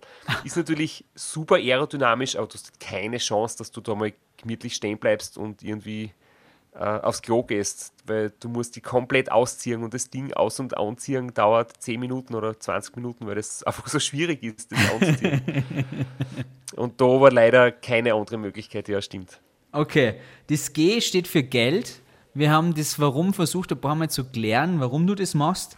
Wird man dabei reich? Ja, reich an Erfahrungen, reich an, an Geschichten und Erlebnissen, reich am Kontostand nicht. Aber das war auch nie ein Ziel von mir und ich glaube, das ist generell, wozu brauche ich viel Geld? Also wenn ich mir die Dinge, die ich gern mache, leisten und ermöglichen kann und, und mein Hobby zum Beruf mache, dann ist das, ist das viel cooler als irgendwie äh, ein dickes Gehalt. Das Bam, in your face, Simon, du kleiner Materialist. Na, das D steht für Doping. Wir haben von Bernhard Kohl zum Beispiel gehört, der hat sein ganzes Geld in Doping gesteckt. Wie oft musst du dich irgendwelchen Dopingvorwürfen, mit Dopingvorwürfen auseinandersetzen? Also jetzt die ähm, bei den 1000 Kilometern in 24 Stunden habe ich sehr, sehr viel wertschätzende und wirklich schöne Kommentare und Nachrichten gekriegt, auch in diversen Zeitungsforen und, und überall. Ähm, und auf Social Media natürlich auch. Und da waren recht wenige dabei, die das halt irgendwie hinterfragen, kritisieren oder wo da Verdacht ausgesprochen wird. Und immer sagen, ich verstehe das irgendwie schon, dass jetzt jemand sagt, hey, wie soll der Mensch 42,7 km/h Schnitt einen Tag lang fahren, ohne Windschatten? Wenn es bei der Tour de France oft Dopingfälle gibt, der fährt komplett allein und fährt auch in einem Wahnsinnstempo. Wie soll das sauber gehen? Also, ja, ich, ich kann damit umgehen. Ich weiß, dass solche, solche, solche Themen immer wieder kommen. Aber ich glaube, da, abgesehen davon, dass es natürlich bei mir auch Dopingtests gibt, ähm, ein Argument, das jeder leicht versteht, ist einmal für 0 Euro, weil dort, wo, wo viel beschissen wird, geht es meistens um viel Kohle. Und dann ist natürlich noch, dass die Leistung, die bei so einem Rennen gefahren wird, also die körperliche Leistung, ist halt einfach nicht so hoch im Vergleich zu anderen Sportarten, wo du wirklich den roten Bereich ausreizen musst, um den ersten Platz zu, zu erobern oder zu erreichen, sondern bei dem Sport, was ich mache, geht es wirklich viel um, auch um Ernährung. Das heißt, ich kann nur so lange Leistung bringen, solange ich essen kann. Das heißt, vielleicht kennt es der Wolfi, das beste Doping ist viel Essen. Und der, was am meisten isst, kann am ich. längsten schnell fahren. Aber wenn nicht zu viel, wenn nicht zu viel ist, kann ich nur mehr gut einschlafen. Ansonsten geht da, geht da leider nicht mehr, nicht mehr viel. Ja. Aber, aber habe ich das jetzt richtig gehört? Du bezeichnest das selber als eher, äh, unter Anführungszeichen, eher gemütlich. Du gehst gar nicht an die Grenzen, wenn du da den, den 24-Stunden-Weltrekord fährst. Bist du da nicht immer am Anschlag und im roten Bereich? Wenn du im roten Bereich bist, fährst du nicht 24 Stunden, dann fährst du 24 Minuten wahrscheinlich und dann äh, kippst du vom Radl oder, oder baust massiv ab. Also da geht es immer darum, bei so langen Zeiträumen ähm, den Punkt zu finden, dass du in einem Bereich bist, also mein Puls war 136 beim, bei den 24 Stunden. Das ist jetzt nicht wahnsinnig hoch. Ich fahre nicht mit 180 Puls, weil das, das geht dann nicht lang. Das heißt, ähm, man muss da halt seine, seine Zone kennen, in der ich so schnell wie möglich fahren kann, ohne einzubrechen oder massiv abzubauen. Und beim Race Across America ist zum Beispiel die Durchschnittsleistung 160 Watt über 8 Tage. Jetzt über die 24 Stunden waren es 270. Und für 160 Watt, das ist normal mein Regenerationsbereich. Also das ist wirklich nicht so hoch. Und für 160 Watt brauchst du kein leistungssteigern, leistungssteigerndes Mittel, sondern du brauchst du ein gutes, eine gute Crew, du brauchst du gute Ernährung, du musst munter bleiben und du musst halt diese Leistung halten. Aber ähm, im roten Bereich bin ich zum Beispiel, wenn ich im Training Intervalle mache mit 400 Watt oder so. Stört dir das einmal bei deinem Home-Trainer? Ich glaube, der hält bei 100 Watt auf, Simon, gell? Total, Oder? total. Aber Ja. wir halten fest, ähm, das Thema Doping war für die einfach nie ein Thema, sondern du sagst einfach, meine außergewöhnlichen Leistungen will ich einfach mit meinem guten Essen im Körper sozusagen umsetzen. Ja, und ich glaube, irgendwann äh, später stellt man sich vielleicht einmal die Frage, kann ich auf das freudig zurückblicken, was ich gemacht habe in meinem Leben, oder muss ich selber zu mir sagen, hey, eigentlich habe ich da ziemlich einen Scheiß gebaut. Und, und ich glaube, irgendwann hole ich dann das ein. Und auch von der Gesundheit her, ich meine, äh, wenn du da sieben Tage kaum schlafst, ich will nicht wissen, äh, was da los ist, wenn du irgendwas einwirfst. Also das stelle ich mir wirklich schwer problematisch vor. Das machen Dann wir hast du auch auf einmal Angst vor Glühwürmchen. Das wäre ja verrückt. Also, wenn du, wenn du halt leistungssteigende Sachen nimmst, kannst du im roten Bereich oder im Hochleistungsbereich vielleicht ein paar Prozent mehr leisten, aber brauchst dann natürlich mehr Regenerationszeit. Und bei mir gibt es keine Regenerationszeit. Und wenn du jetzt im roten Bereich dich überlastest und hast nur eine Woche Radfahren vor dir, dann wirst du wahrscheinlich auch nicht ins Ziel kommen. Das ist absolut richtig. Dann kommen wir noch zum F von dieser Fragerunde und zwar zum Thema Freundin. Ich mag ja diesen Eintrag auf deiner Homepage. Diesen Satz liebe ich. Den werde ich mir einrahmen und in mein Wohnzimmer hängen. Christoph und Freundin Sabine sind seit 2006 ein eingespieltes Team und verbringen die nicht unbedingt häufig gemeinsame Zeit, gerne gemeinsam. Einmal im Jahr geht sich auch ein Urlaub aus. So, jetzt die Frage von Mann zu Mann. Wie macht man das mit der Freundin, dass sie vielleicht einmal im Jahr ein Urlaub mit der Freundin ausgeht? Der Wolfi kann auch ein Lied davon singen. Einmal im Jahr, da kriegst du einen Stinkefinger dafür meistens. ich muss sagen, ich habe gar nicht so ein arges Privatleben, wie sich viele Leute vorstellen. Ich sitze nicht jeden Tag zwölf Stunden am Radl. Und äh, schwierig stelle ich mir es dann vor, wenn ich von anderen Leuten oft her, sie haben einen Job mit 40 Stunden Arbeit in der Woche und sie trainieren noch jeden Tag fünf Stunden ähm, und haben eine Familie. Das finde ich dann halt wirklich, wirklich krass. Aber bei mir ist ja das Training quasi mein Job und danach habe ich auch Freizeit. Das heißt, äh, untertags bin ich eigentlich durchaus äh, ziemlich normal und, und habe hab genug, genug Zeit für Freundin. Und ja, sie ist auch ganz wichtig für mich, weil sie mittlerweile unseren Online-Shop macht. Also wir sind jetzt quasi so ein Zwei-Personen-Familienbetrieb. Das heißt, die kümmert sich um Bestellungen, hilft mir beim Organisieren, ist, ist einfach auch bei sehr vielen Sachen involviert. Und jetzt haben wir halt sehr oft das Gefühl, dass wir da gemeinsam an etwas arbeiten. Das ist dann eine, doch eine ziemlich schöne Sache. Ob- hin und wieder gemeinsam Radl fahren? Am, am Wochenende gern- in die Stadt. Ja, das schon. Ich würde gern öfters Radl fahren. Sie sagt eher, sie fährt lieber ihr eigenes Tempo. Und auch wenn ich sage, ich fahre ganz gemütlich, dann, sie glaubt mir das nicht. Sie glaubt dann immer, ich muss extra für sie bremsen und dann ist die Stimmung irgendwie so, dass sie sagt, na, sie fährt lieber äh, ohne mich. Und dann, Ja, das ist logisch. Wie wenn Markus Rogan sagt, komm, wir gehen ganz gemütlich Delfinen. Oder Ja, Rückenschwimmen, das sagen- geht nicht. Wenn wir gemeinsam mit dem Radl unterwegs sind und wir haben eine rote Ampel, nach der roten Ampel, wenn es grün wird, ich habe keine Chance, dass ich dran bleibe. Ich bin immer der Langsamere. Weil ich halt einfach durch mein vieles Ausdauertraining beim Sprinten so schlecht bin, dass ich einfach mit dem Stadtradl und dem Einkaufskörperl von der Sabine nicht mithalten kann, wenn sie da Gas gibt nach der grünen Ampel. Weil es also ein bisschen anders. Du weißt, ein Rennen dauert 24 Stunden. So ist es, ja. Christoph, zum Abschluss habe ich noch eine kleine, eine kleine Prüfung für dich. Äh, Du warst zwar, weiß ich nicht, Millionen Kilometer im Sattel, aber die Frage ist, ob du auch die Radfahrprüfung des Austro-Podcasts bestehen kannst. Hast du überhaupt eine Radfahrprüfung gemacht? Ja, ich denke, die haben wir in der Volksschule gemacht, ja. Doch. Ja, hast du das geschafft oder, oder hast du dann mit zwölf Jahren dann das Fahren dann einfach so gekriegt? Nein, ich habe äh, den Pinguin-Schwimmer gemacht, das Abzeichen und den Radlführerschein. Die zwei Sachen habe ich tatsächlich noch. Also hast du das noch drauf. Ja, Gut, ja. ich habe hier nur fünf Fragen an dich. Folgendes. Welche sechs Dinge muss jedes Fahrrad haben, um im Straßenverkehr zugelassen zu sein? Boah, sechs Dinge braucht man da. Ja, jetzt darfst nicht von deinem Radl ausgehen.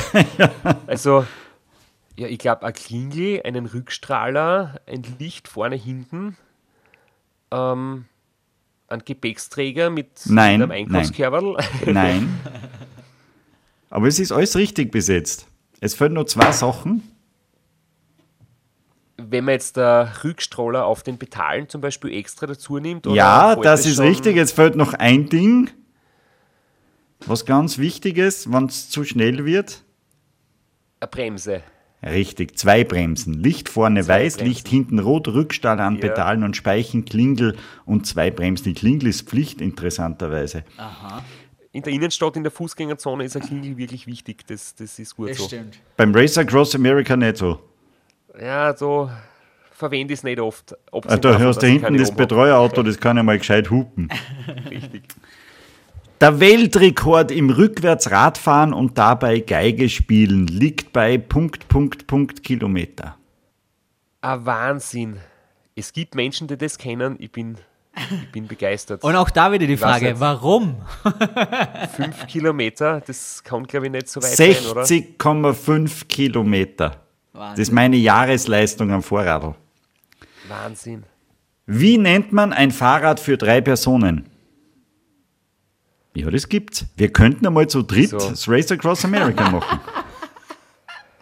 Ja, Tandem für zwei Personen, dann schätze ich jetzt Tridem.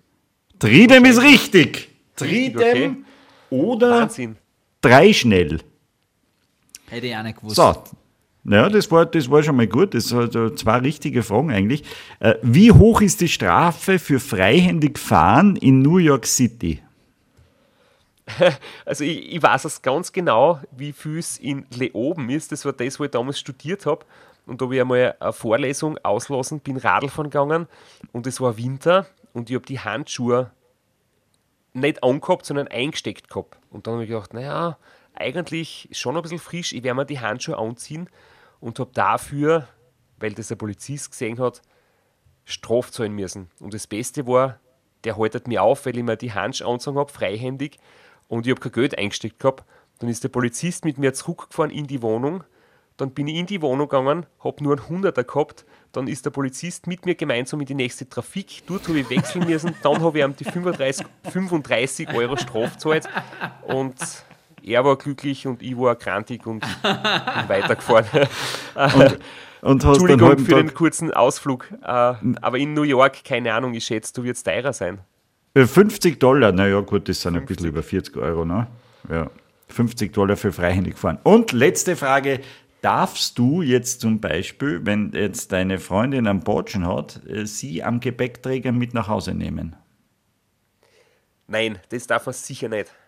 Nein, das darfst du sicher nicht. Außer sie ist jünger als sieben und es ist ein spezieller Sitz vorhanden. Ja, Aber genau, ander- den Babysitz anders, braucht man. Anders geht's nicht. Naja, das war ja nicht schlecht. Ich würde mal sagen 50 Prozent. Was der österreichisch, äh, würde ich mal sagen, ja, bist gut durchgekommen. Ein 4 minus zumindest. Es schmälert aber, lieber. Christoph, deine Leistung überhaupt nicht. Ganz im Gegenteil. Hier die 24 Stunden, sechsmaliger äh, Race Across America Gewinner und für uns immer noch amtierender Sieger, das ist ja wohl klar. Außerdem jetzt zum Schluss die letzte Frage. Warum wirst du nicht jedes Jahr Sportler des Jahres? Bist du ein bisschen eifersüchtig auf die anderen Sportler, die so gehypt werden und die eine viel kleinere Leistung abrufen wie du? Na, ich finde, das, das passt so. Also, da geht es ja wirklich nur um Prestige. Das ist jetzt gar nicht so meins. Ich würde mich nicht dagegen wehren, wenn es da mal die Anerkennung gibt in der Form. Aber ich muss auch ganz ehrlich sagen, in aller Bescheidenheit, es gibt jetzt schon Sportarten, wo Millionen Geld im Umlauf sind, wo, wo weiß ich nicht, hunderttausende Menschen am Rand in, an der Piste oder im Fußballstadion stehen und mitfiebern. Das, was ich mache, ist natürlich eine, eine unglaubliche Leistung, aber das hat halt nicht diesen, sagen wir mal, gesellschaftlichen Faktor. Also sollten die Sportler des Jahres werden, wo Millionen vom Fernseher sitzen. Das ist okay für mich. Deine Bescheidenheit, lieber Christoph, die ehrt dich sehr wirklich. Aber wir werden dich nach vorne pushen. Wir werden alles in Bewegung setzen, dass wir die da nochmal zu Ja. dem Sportler des Jahres irgendwie ähm, entsprechend. ähm, Simon, Entschuldigung, dass ich an dieser Stelle unterbrich. Vielleicht kann er uns nach vorne pushen, weil sein Podcast ist ja immerhin äh, in, den, in den Charts, bitteschön. Ja, absolut. Äh, in den Podcast-Charts auf Spotify. Hast du das überhaupt schon gewusst? Ich habe das jetzt wieder mal gesehen. Wir haben wieder mal Platz 2 gehabt, ja, mit Wahnsinn. Sitzfleisch. Und das ist schon eine große Freude. Das ist ein wahnsinnig interessanter Podcast. Ich habe mir da jetzt ein paar Folgen angehört. Mein, äh, teilweise geht es mir zu sehr ins Detail, weil da kenne ich mich dann nicht aus mit Übersetzungen und tralala, aber das ist äh, sehr, sehr, sehr, sehr interessant. Also Gratulation. Wir, wir haben auch sehr viel Humor drinnen und Definitiv. mein Kollege, der Flo, der ist in meinem Betreuerteam, da kriegt man sehr viel mit, äh, wo es auch die, die lustigen Funksprüche sind zwischen Radlfahrer und Betreuer und, und ja, also wir bemühen uns halt, dass es abwechslungsreich, witzig, unterhaltsam ist und nicht nur für Zahlenfreaks und Nerds, sondern halt auch so bisschen Unterhaltung liefert ja, und ein paar, ein paar amüsante Einblicke in das Ganze. Das Na, tut auf jeden es. Fall, das habt das habt ihr geschafft, weil so Antisportler wie der Simon haben auch drüber schmunzeln können. Sitzfleisch heißt der, liebe Hörer, gerne und Hörerinnen, gerne mal reinhören. Das zahlt sich auf jeden Fall aus. Und da gibt es dann noch mehr Themen, die wir jetzt nur sehr oberflächlich gestriffen haben, aber die was schon unglaublich interessant waren. Wir hätten noch gerne viel mehr mit dir besprochen. Ich glaube, wir müssen noch mal eine weitere Folge irgendwann nachholen. Auf jeden Fall, lieber Christoph, es war uns eine wunderbar große Ehre, dass du Zeit für uns gefunden hast und wir feiern dich wirklich. Also deine Leistung. Holy moly, wo soll das noch hinführen? Gibt es denn irgendwann eine Rente für die oder machst du so weiter bis zum 80. Lebensjahr? Na, bis 80 mache ich sicher nicht weiter, aber ich bin jetzt erst 38, also ein bisschen, bisschen was habe ich schon noch vor. Vielleicht Sehr fahren wir mal rund um den Untersberg gemeinsam. Das dauert. Mit einem, mit einem Tandem oder Mit einem Tridem. Tridem, ja, noch besser. Lieber Christoph, liebe Grüße nach Graz und äh, alles Liebe und wir freuen uns schon, wenn wir wieder von dir hören, weil du irgendwie was Unglaubliches angestellt hast. Wirklich aller, allergrößten Respekt, wirklich. Ihr hat mich sehr gefreut und äh, ja, freue mich, wenn wir uns wieder mal hören und wünsche noch allen einen, einen schönen Tag. So, mein lieber Hank, was hast du dir jetzt mitgenommen vom äh, Christoph Strasser? Es muss ja jetzt drei Dinge geben nach diesem Gespräch, nach unserem netten Gespräch am Zaun, das du dir jetzt äh, vielleicht gemerkt hast und was du denkst, Self-Care, Self-Care, das werde ich äh, besser machen in Zukunft in meinem Leben. Man, das ist natürlich eine lange Liste bei dir, das ist klar, aber jetzt einmal nur drei Dinge. Man fängt ja klein an, sonst schafft man es nicht. Punkt eins ist natürlich, man kommt damit wenig Schlaf aus. ich stress mich immer tatsächlich nachts. Auch wenn man dann fantasiert. Ja, aber was ich stress mich nachts immer auf meine acht Stunden zu kommen, wenn ich nicht immer gleich einschlafen kann, dann denke ich mir so, ah fuck, ich schaffe keine acht Stunden mehr, ich bin morgen nicht fit. Anscheinend kommen wir mit sehr wenig Schlaf aus. Das habe ich definitiv gelernt. Das war Punkt eins. Punkt zwei ist der, dass man beim Podcast hören sehr viel schaffen kann nebenbei. Zum Beispiel einfach mal durch Amerika radeln. Und Punkt drei ist, man kann sich nicht immer auf seine Kollegen verlassen. Ne, Wolfi? Ja, das wäre Wahnsinn. Stell dir vor, ich wäre da im Begleitfahrzeug und müsste die ganze Zeit nur, nur, nur essen und trinken da drinnen und dann und einschlafen und ähm, vergessen anzusagen, wo es lang geht. Na, Wahnsinn. Nein, das wäre wär Wahnsinn. Du in dem Begleitfahrzeug und ihr am Vorradl, ich glaube, wir würden uns so hassen danach. Wir würden nie wieder ein Wort miteinander Ja, sprechen. aber du am Fahrrad, wo soll man da hinfahren? Rund um den Wallersee. Das ist ja, das, das wird ja nichts. Oder einmal vom Bodersdorf nach Neusiedl am See. In 24 Stunden. genau. Ich stelle mir das vor, wie sie jetzt alle im Burgenland denken, so, wow, fuck, hinter den beiden hinterherfahren und man kann da so schwer überholen. Na, viel Spaß. 24 Das muss ein Stunden. Wahnsinn sein. Ja, aber man erkennt uns daran, wir sind zwei Typen, die sich wahrscheinlich anschreien die ganze Zeit, beschimpfen. Und ich bin der, der im Auto sitzt. Mit einem Snickers in der Hand. Sonst, sonst bin ich nicht ich. Das Team Waschlappen mit Dödel und Honk äh, am Weltrekordversuch in 24 Stunden von Podersdorf nach Neusiedl am See zu fahren. Geil. Das ist eine Challenge. Das machen wir nächsten Mit Sommer. wenig, mit wenig Schlaf. Total. Lieber Wolfgang, das war wieder eine unglaublich interessante Folge, finde ich. Also der Christoph Strasser, das ist mein Held des Sommers, finde ich. Was der geleistet hat, boah. Und hat er wieder ein bisschen Lust aufs Radlfahren gemacht, ne? Ah, Voll. Jetzt, jetzt wird es herbstlich, jetzt äh, wäre das doch einmal, vielleicht kaufst du mal ein Radl. Ich glaube, du hast ja immer noch keins. Psst. Ja, stimmt. Du hast noch nie ein Fahrrad besessen. Meine Damen und Herren, dieser Mann hat noch nie in seinem Leben ein eigenes Fahrrad besessen. Kein Mensch weiß, ob er überhaupt fahren kann. Es hat ihn auch noch nie jemand auf einem Fahrrad gesehen, weil er nämlich früher selbst kleine Strecken, die weniger als 200 Meter waren, mit seinem Auto gefahren ist. Immer. Vor allem ins Fitnessstudio. Oder auf Rollschuhen. Aber nie mit dem Rad. Aber was er ganz gut kann, das ist äh, Self-Care machen. Deswegen gehe ich jetzt wieder in meine tiefe Meditation zurück, um mich vorzubereiten auf unsere nächste Folge in zwei Wochen, lieber Wolfgang. Sehr gut, sehr gut. Und äh, wie gesagt, gell, äh, benutzt den Waschlappen lieber nicht. Bis dahin eine schöne Zeit. Ciao.